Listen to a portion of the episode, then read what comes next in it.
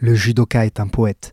Un poète qui écrit ses plus belles rimes à la sueur de son front et au rythme de l'effort. Ce poète qui nous permet à tous, qu'importe notre sexe, notre origine ou notre idéologie, de nous retrouver le temps d'un instant. Durant trois jours, les poètes sont sortis. Dans leur plus bel apparat, ils se nourrissent de l'amour d'un pays pour faire briller les yeux d'enfants qui se rêvent déjà grands et d'adultes qui redeviennent enfants. La tension est palpable et chaque déséquilibre de leurs favoris laisse passer un souffle glacial dans les travées d'une Accor Hotel Arena de Bercy, pourtant prête à s'embraser dès la moindre étincelle. Comme dans tout poème, il fallait une belle histoire. Une histoire originale et singulière qui donnerait à ce récit un goût d'éternité. L'héroïne se nommerait bientôt Faiza Mokhtar. De son jeune âge, elle allait défier les éléments pour écrire, chapitre après chapitre, les plus belles pages d'une carrière si prometteuse. En point d'orgue, une dernière danse empreinte de légèreté face à la championne du monde en titre canadienne, Krista Deguchi, comme pour nous rappeler qu'il nous appartient à tous d'écrire le poème de nos vies.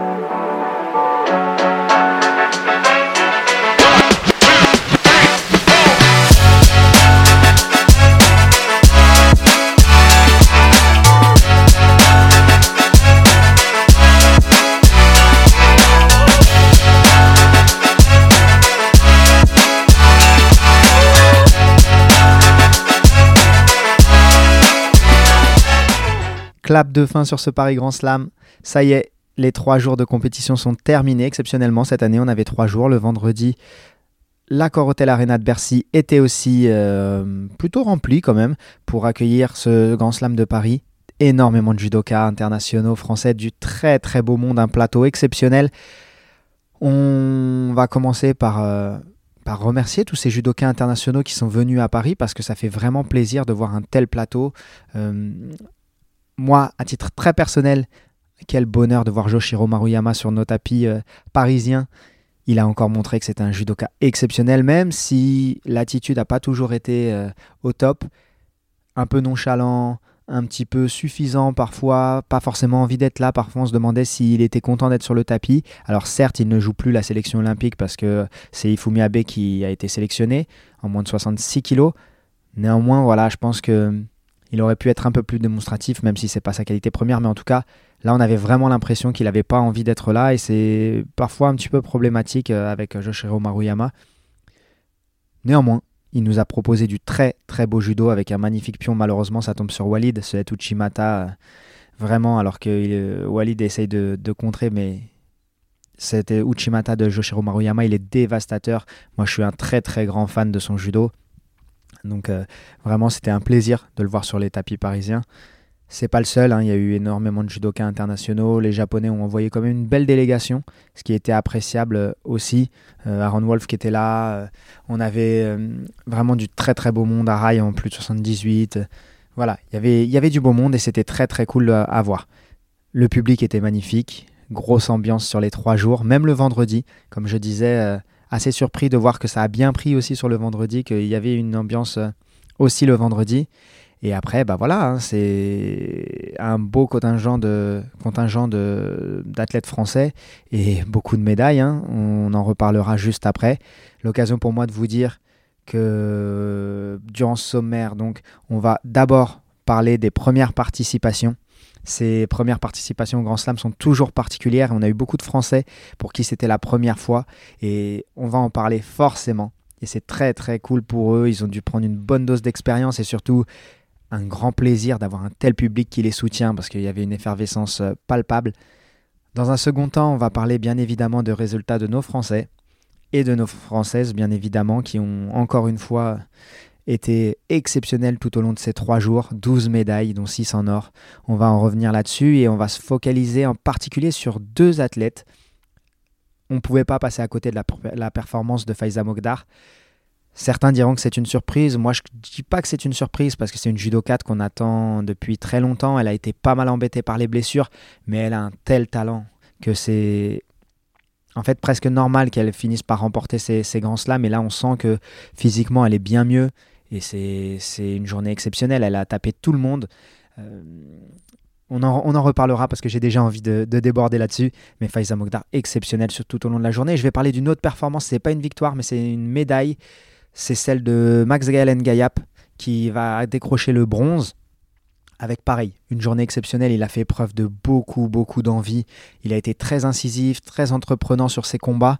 Et euh, bah, en fait, elle est juste méritée. Et il se replace très, très clairement en numéro 1 dans la, dans la course aux Jeux Olympiques, dans la catégorie des moins de 90 kg. Donc on fera un focus là-dessus on va forcément parler de nos deux légendes, Clarissa Agbenienou et Teddy Riner, qui ont été au rendez-vous, qui ont répondu présent, soutenu par un public qui, bah, les adore, hein, tout simplement.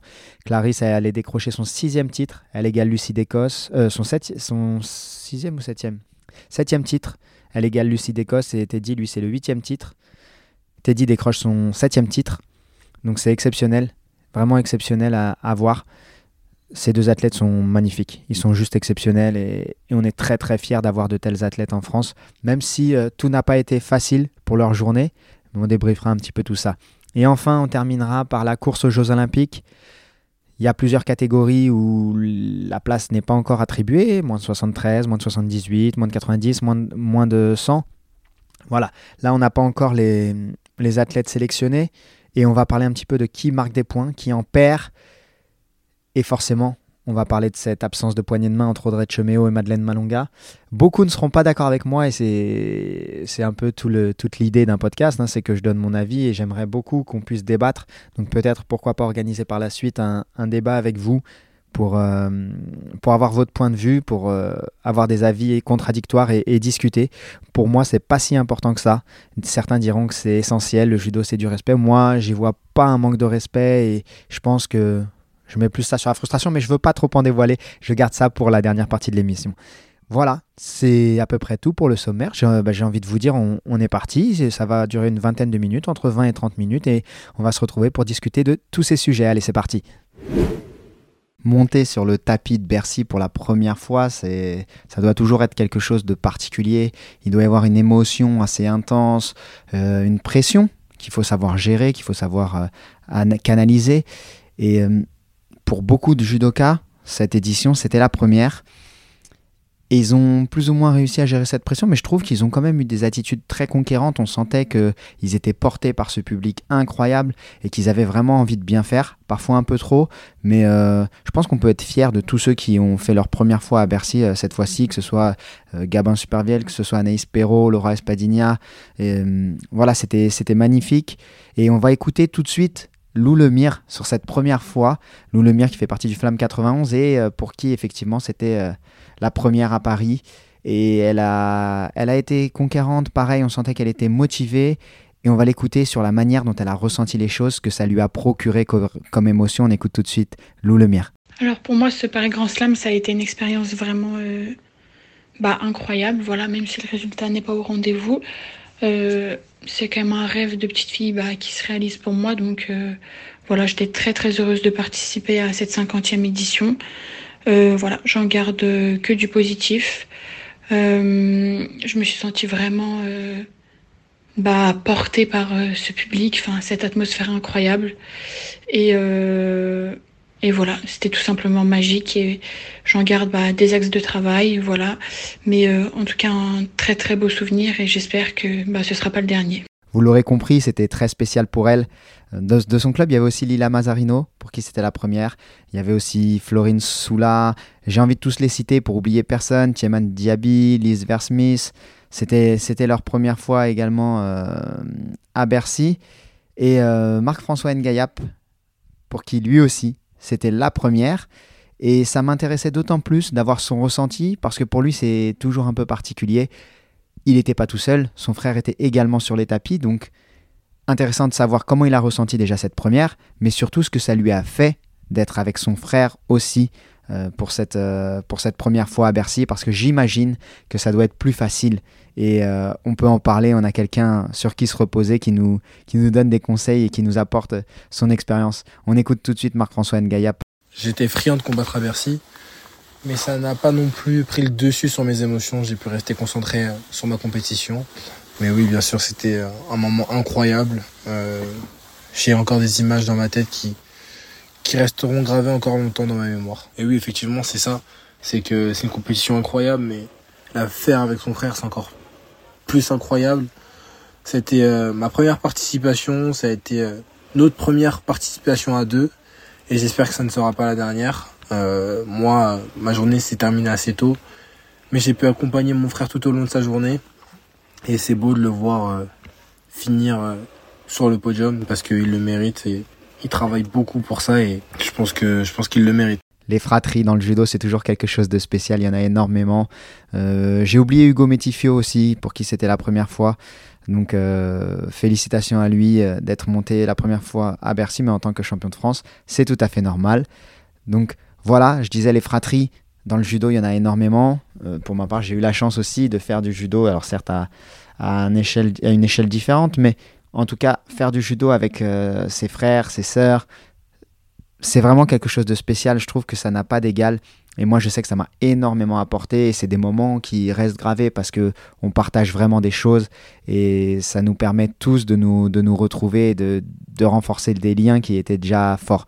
Donc vraiment, le sport est vecteur de, de rapprochement social, de rapprochement familial. Et, et pour ça, bah voilà, hein, merci le judo. Il n'y a rien d'autre à dire. Donc euh, voilà pour les premières fois. Je suis ravi euh, de voir que ces judokas ont passé un excellent moment sur le tapis de Bercy, même s'il n'y a pas forcément eu pour tous les résultats escomptés. En tout cas, ils ont vécu ça pleinement et je pense que c'est des souvenirs, euh, comme ils disaient, qu'ils n'oublieront jamais. Et c'est peut-être là le plus important. On parlait de la fratrie donc des Ngayap. On va tout de suite enchaîner du coup sur la performance euh, de Maxime Gaël qui a été mais monstrueux sur la journée. Vraiment, la journée de Maxime Gaël, elle est, elle est exceptionnelle. J'ai vraiment rien à dire sur, sur l'état d'esprit qui était fantastique. Il a, il a fait preuve vraiment d'une détermination sans faille. Il a été incisif comme il faut être incisif dans les grands rendez-vous. Et surtout, bah voilà, il se replace dans la course au JO en tête clairement de sa catégorie. Il vient de marquer un gros coup il a laissé une trace euh, indélébile à Paris parce que prendre une médaille à Paris, c'est jamais anodin.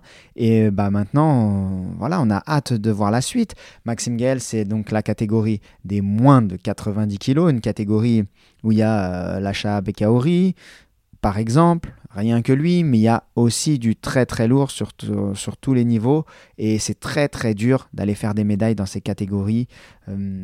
voilà, on pense à, Alexis Mathieu, à Axel Clerget, qui ont vécu des, des, journées un petit peu différentes. On, y reviendra tout à l'heure quand on fera la course au, JO.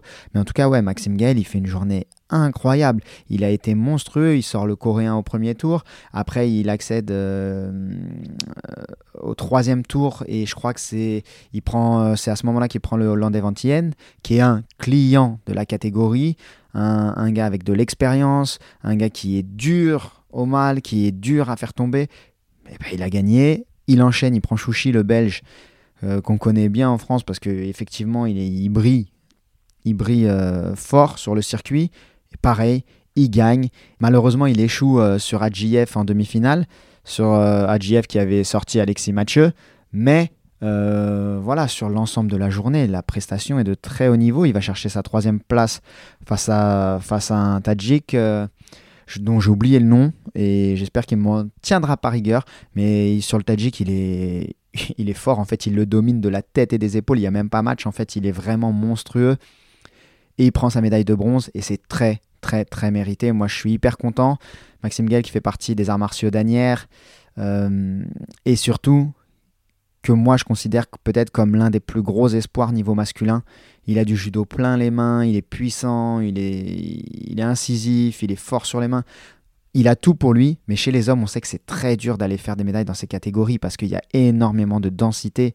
Donc, euh, donc voilà, le voir performer à ce niveau-là, ça fait vraiment plaisir et c'est de très très bonnes augure en vue des compétitions futures à venir. C'était important pour moi de parler de Maxime Gaël et je pense que vous serez d'accord avec moi pour dire qu'il fallait qu'on fasse un point dessus. Et le deuxième, bien évidemment, c'est sur Faiza Mokhtar qui a fait une journée, mais une journée exceptionnelle. Elle a été monstrueuse de A à Z. Elle a sorti tout le monde les uns après les autres. Et euh, franchement, j'ai rien à dire si ce n'est bravo, quoi, parce que euh, Sarah Léonie qui va prendre le bronze, on en oublierait presque sa médaille tellement elle a été monstrueuse, Faiza Mokhtar. Pour faire simple, Faiza Mokhtar sur sa, sur sa journée, elle sort Nelson Levy, l'israélienne, qui est une cliente, Starke, l'allemande, qui est une cliente, Rafaela Silva, championne du monde, Jessica Klimkate, Christina Deguchi, que des top judokates de la catégorie. Et elle bat tout le monde. Et cette finale, mais cette finale, je ne sais même pas combien de temps ça a duré. Ça a duré quoi 15 secondes? Euh, et, elle va placer, il me semble, c'est un Moroté, je crois, si je dis pas de bêtises, ou un Ippon, sur euh, Christa Deguchi, qui a l'air totalement surprise et qui peut pas s'en défaire avec une puissance euh, monstre et une efficacité sans faille. Donc Faiza Mokhtar, vraiment, elle est exceptionnelle. Pourquoi pour moi ce n'est pas une surprise? Parce que Faiza Mokhtar, ça fait des années que si vous suivez le judo, vous la connaissez. C'est la seule à avoir réussi à être championne de France cadette, junior et senior la même année, ce qui vous montre un petit peu le, potentiel de la personne. Malheureusement, elle a été gênée par les blessures, beaucoup gênée par les blessures. Donc elle a dû se reconstruire, euh, réhabiliter un corps qui était un petit peu endommagé il faut reconstruire tout ça, relancer la machine et euh, de nouveau refaire des compétitions. Elle était alignée sur les championnats de France, elle a été championne de France. Là, elle gagne le tournoi de Paris. Donc honnêtement, qu'est-ce que vous voulez dire à part bravo? Et ben moi, je vous propose quelque chose, c'est qu'on écoute son coach de toujours, parce que Nicolas Motion la, connaît depuis qu'elle est toute jeune, et il en parlera bien mieux que moi. Et lui non plus, ça ne l'étonne pas, il va nous expliquer un petit peu comment il a vécu cette journée de Faiza Mogdar, et surtout quelles sont les qualités, les défauts de Faiza Mogdar, et ce sur quoi ils ont travaillé durant, durant toute... Euh, cette ascension et cette progression au fil des années. On écoute Nicolas Motion du PSG Judo. Ça fait maintenant 10 ans qu'on travaille ensemble avec Faiza. Ça a démarré en septembre 2014 lorsqu'elle a intégré le pôle espoir à Bretigny-sur-Orge, là où moi, à cette époque, j'étais le responsable technique euh, du pôle. Du coup, elle y a passé 4 années, donc sa, sa deuxième année de minime plus ses 3 années de cadette.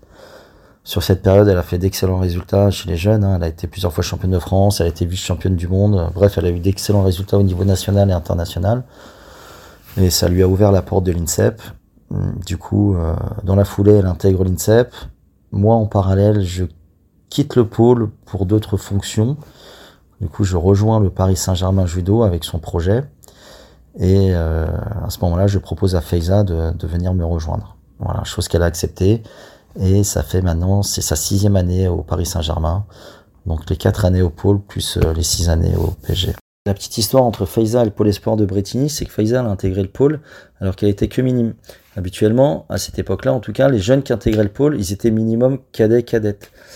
On avait fait cette exception-là, euh, bon déjà parce que Faiza, euh, on avait bien identifié son potentiel, à la fois son potentiel judo et son potentiel euh, mental. On la sentait prête, elle était mature, on la sentait mature pour intégrer le pôle.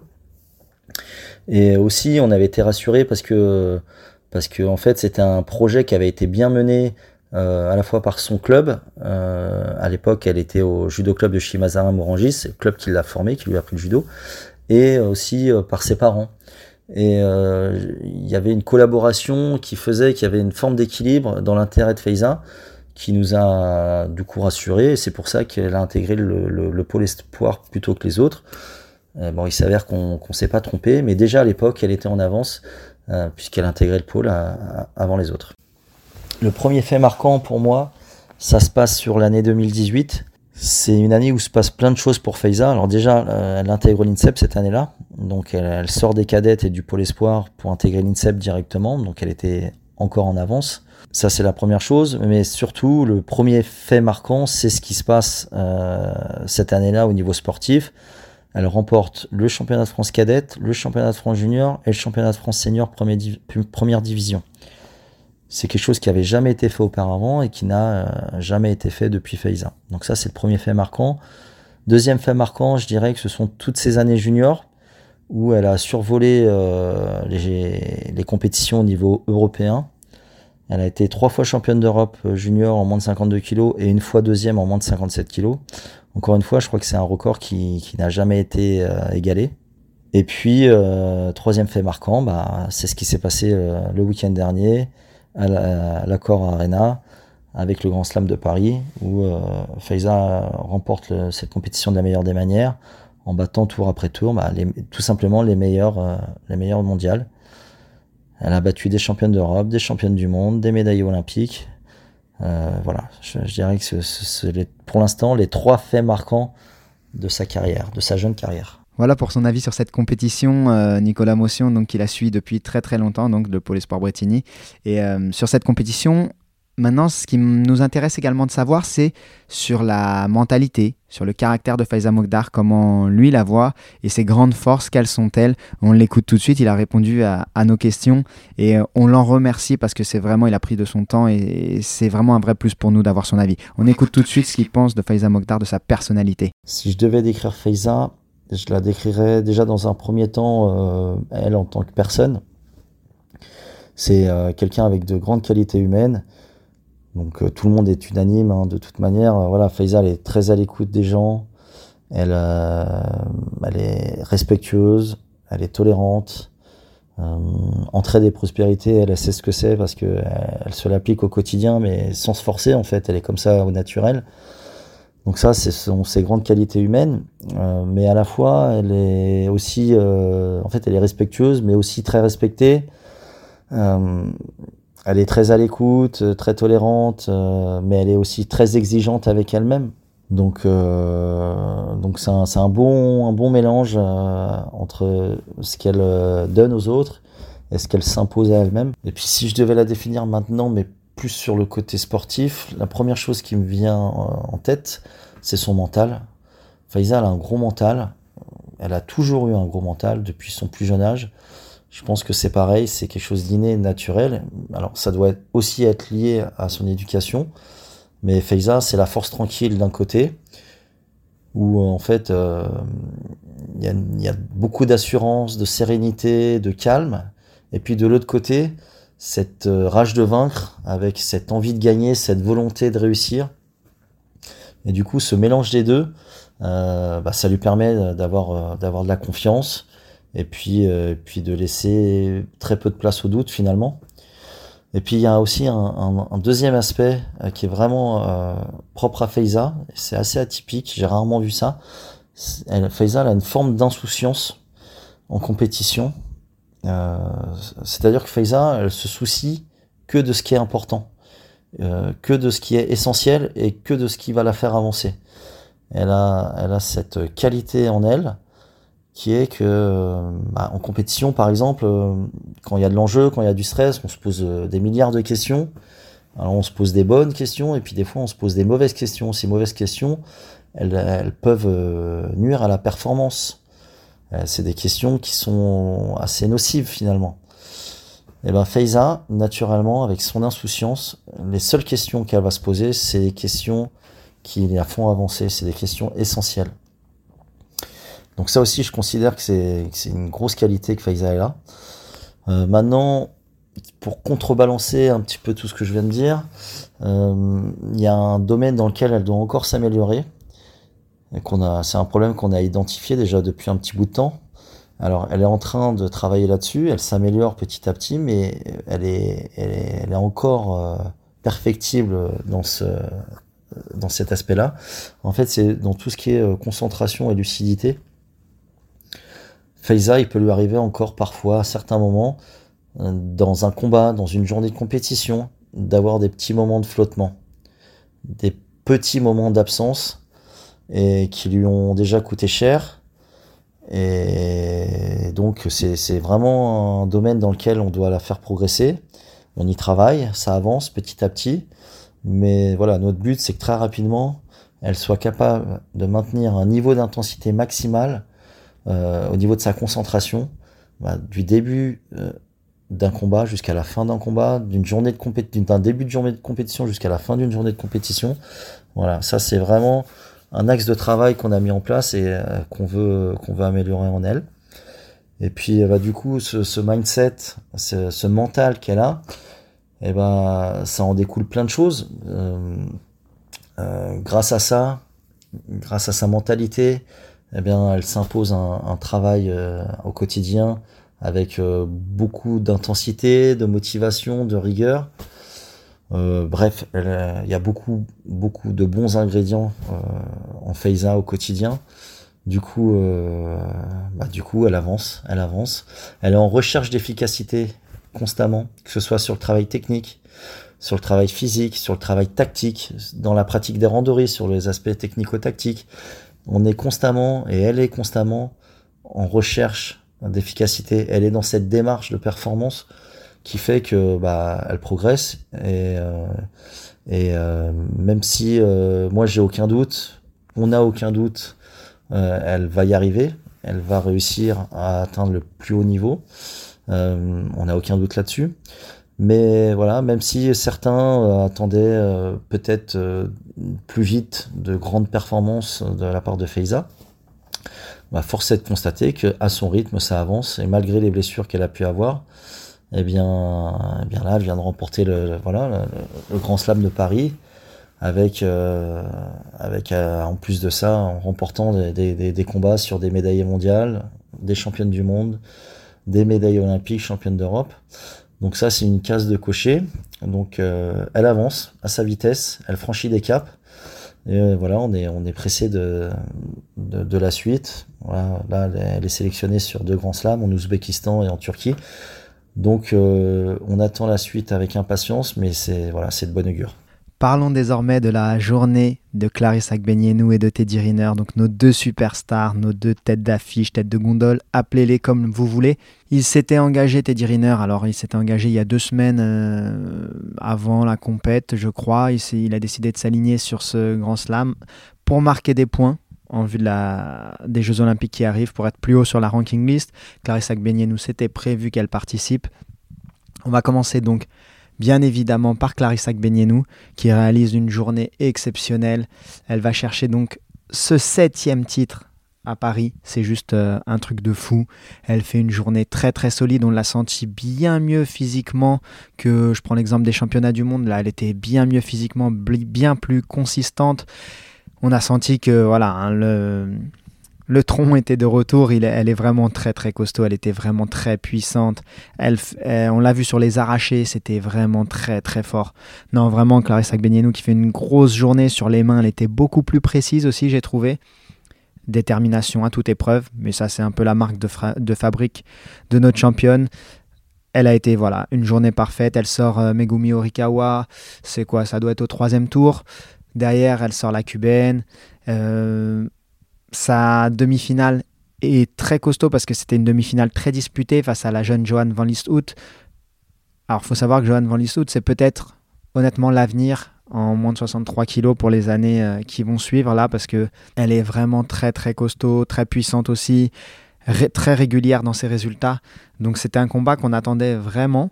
Et bah Clarisse l'a gagné. Ça n'a pas été de tout repos, mais en tout cas elle l'a gagné. Et c'est peut-être le plus important parce que c'est ça qui, compte quand les, quand les matchs sont, sont disputés, difficiles.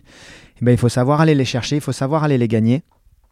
Et là, Clarisse l'a, réussi euh, au Golden Score. Elle a fait beaucoup de Golden, stock, de golden Score sur cette compétition, Clarisse, mais elle est très peu tombée. Donc c'est, ce qui importe avec euh, un magnifique euh, sur cette demi-finale. Van Lieshout qui peut rien faire. On a senti qu'elle était émoussée aussi physiquement. Donc euh, non, non, vraiment, Clarisse, j'ai trouvé vraiment très en forme sur cette, euh, sur cette journée. Et la finale face à la Croate Christo, où elle va gagner encore une fois avec euh, un golden score. C'était voilà, c'était elle, elle l'a dominé cette finale mais il fallait la gagner. Et encore une fois, euh, sur un Utsuri elle va, elle va remporter ce combat. Et c'est magnifique en fait. On a senti le public hyper heureux. Elle qui était très très contente pour ce retour à Paris. Ça, ça fait vraiment plaisir. Et ça prépare au mieux les Jeux Olympiques euh, qui vont avoir lieu maintenant dans quelques mois. Donc vraiment une journée exceptionnelle, parfaite pour Clarissa Agbenienou. Pour Teddy Riner, c'était un petit peu différent, même si le résultat est le même. Teddy, il a été très très très costaud aussi. Un combat que j'ai trouvé quand même très très délicat pour, euh, Teddy, c'était euh, justement là encore cette demi-finale face à l'Ouzbek Yusupov qui est un client, hein, un jeune aussi et qui est vraiment un client dans cette, euh, catégorie de poids. Teddy qui est mené, Wazari qui égalise, il se fait arracher hein, quand même. Et sur le, dernier Uchimata que lance Teddy, Yusupov veut contrer, mais comme Teddy lance l'attaque, c'est Teddy qui marque. Deuxième Wazari, il pond. Mais c'était vraiment un combat euh, au forceps et il a fallu s'employer. Et je trouve ça bien que Teddy soit, se soit aligné à Paris parce que il a rencontré des difficultés. ça n'a pas toujours été de tout repos. Il a dû s'employer et voir aussi ce qu'il fallait faire. Il a pu prendre les mecs entre les mains et ça c'est très très important pour voir euh, un petit peu euh, ce qu'ils font. Là on a compris que l'Ouzbek c'est beaucoup d'arracher. Il va être beaucoup dans le contre sur Teddy. Il va pas forcément être le premier à attaquer, mais par contre il va savoir arracher et défendre. Donc, euh, donc voilà, ça a permis de prendre pas mal de repères, pas mal d'infos. Et en finale, Teddy va battre le Coréen, Kim. Pareil, pas un combat facile. Euh, de Shido pour Teddy, pour, euh, pour Teddy, de Shido pour l'adversaire aussi.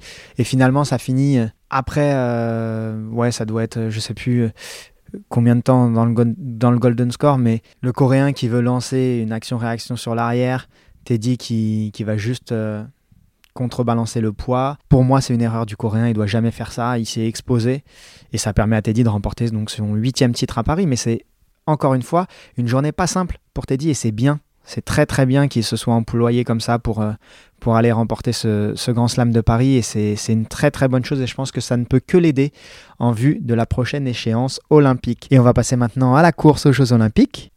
Je propose qu'on fasse catégorie par catégorie. Ce sera beaucoup plus simple et on y verra plus clair. On va bien sûr commencer par les dames, les femmes, avec la catégorie des moins de 78 kg. Et on va bien sûr parler de l'imbroglio, de la poignée de main entre euh, Madeleine Malonga et Audrey Cheméo. Voilà, pour faire simple, pour les gens qui n'ont pas forcément vu, elles se sont rencontrées donc en demi-finale de repêchage ou en finale de repêchage. Euh, en finale de repêchage, Madeleine Malonga l'emporte aux pénalités sur Chemeo, un combat assez euh, étrange, il ne s'est pas passé grand-chose, il n'y a eu que des pénalités. Bref, c'est le jeu, Madeleine Malonga l'emporte, elle se salue, elle va pour serrer la main à Audrey Chemeo, qui, un peu contrariée, en tout cas déçue du résultat, se tourne et ne lui serre pas la main. Bien évidemment, Audrey Chemeo a salué son adversaire, et c'est là où on n'est pas forcément tous d'accord. Pour moi, je n'y vois pas un manque de respect. Pourquoi? Je m'explique. Tout simplement parce que je pense que du côté d'Audrey Cheméo, il y a beaucoup de frustration et de déception. Quand elle perd ce combat, elle perd pas qu'un combat. Elle perd aussi euh, des points dans la course aux, Jeux Olympiques. C'est pas fini, certes. Elle était très en avance, Audrey Cheméo, mais depuis quelque temps, Madeleine Malonga revient à un très très haut niveau. Et forcément, bah, là, elle reprend un peu le lead. Et maintenant, c'est Audrey Cheméo qui doit chasser Malonga. Et c'est c'est compliqué, je pense, pour elle. Et il y a eu de la frustration. Je pense que c'est plus de la frustration qu'un manque de respect. Ces deux athlètes qui se respectent, qui s'entraînent euh, tous les jours au quotidien ensemble. Alors certes, euh, c'est Madeleine Malonga qui le disait, ce ne sont pas les meilleurs amis du monde. Mais en tout cas, il y a du respect. Et, euh, et je pense qu'on ne peut pas imputer à, Audrey Cheméo ce, ce côté irrespectueux.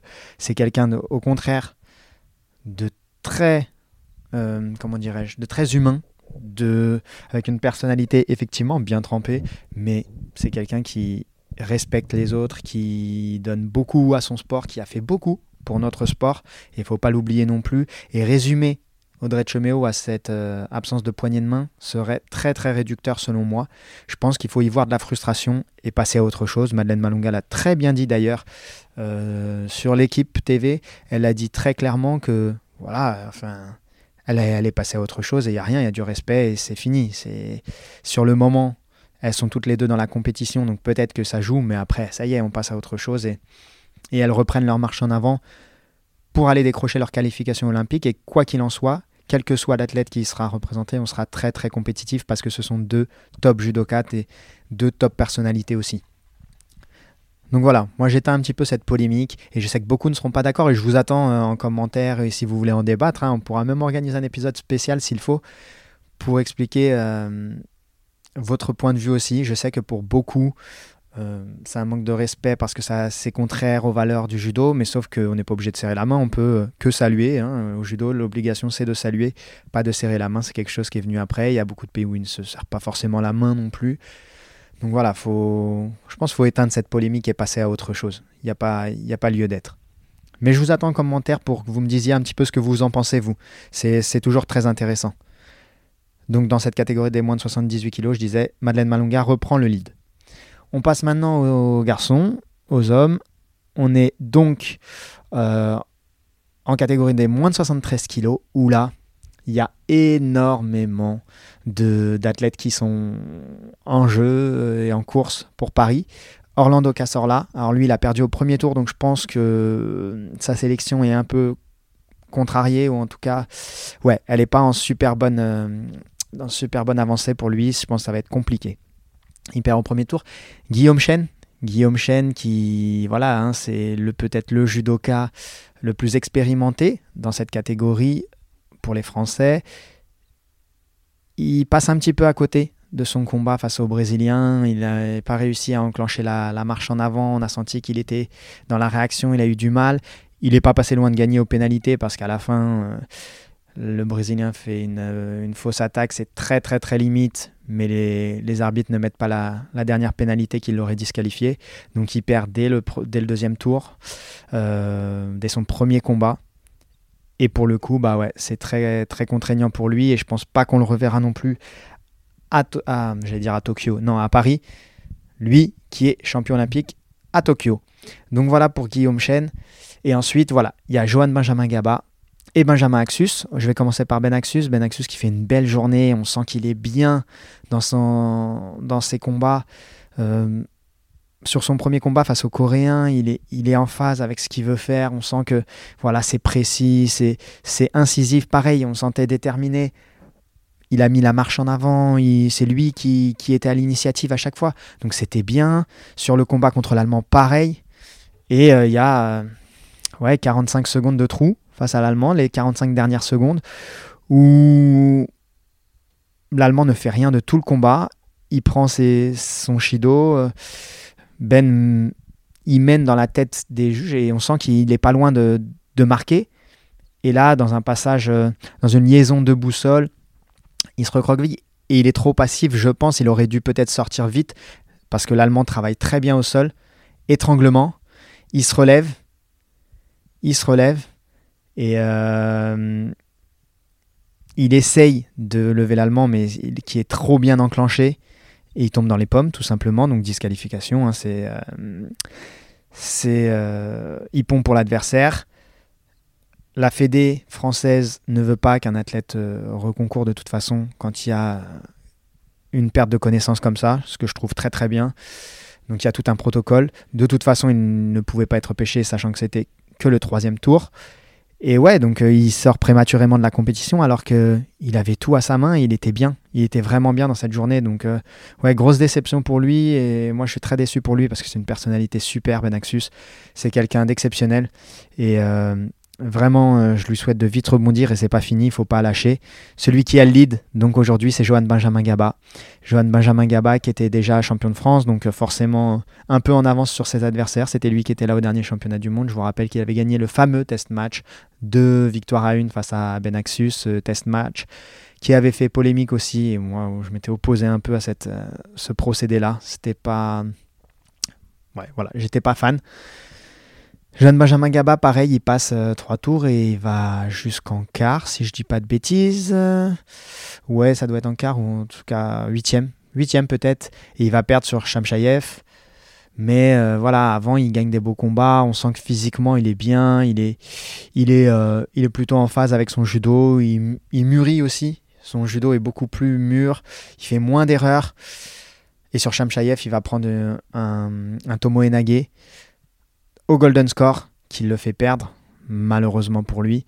Mais euh, il garde cette avance-là, je pense, pour, euh, euh, les Jeux Olympiques de Paris.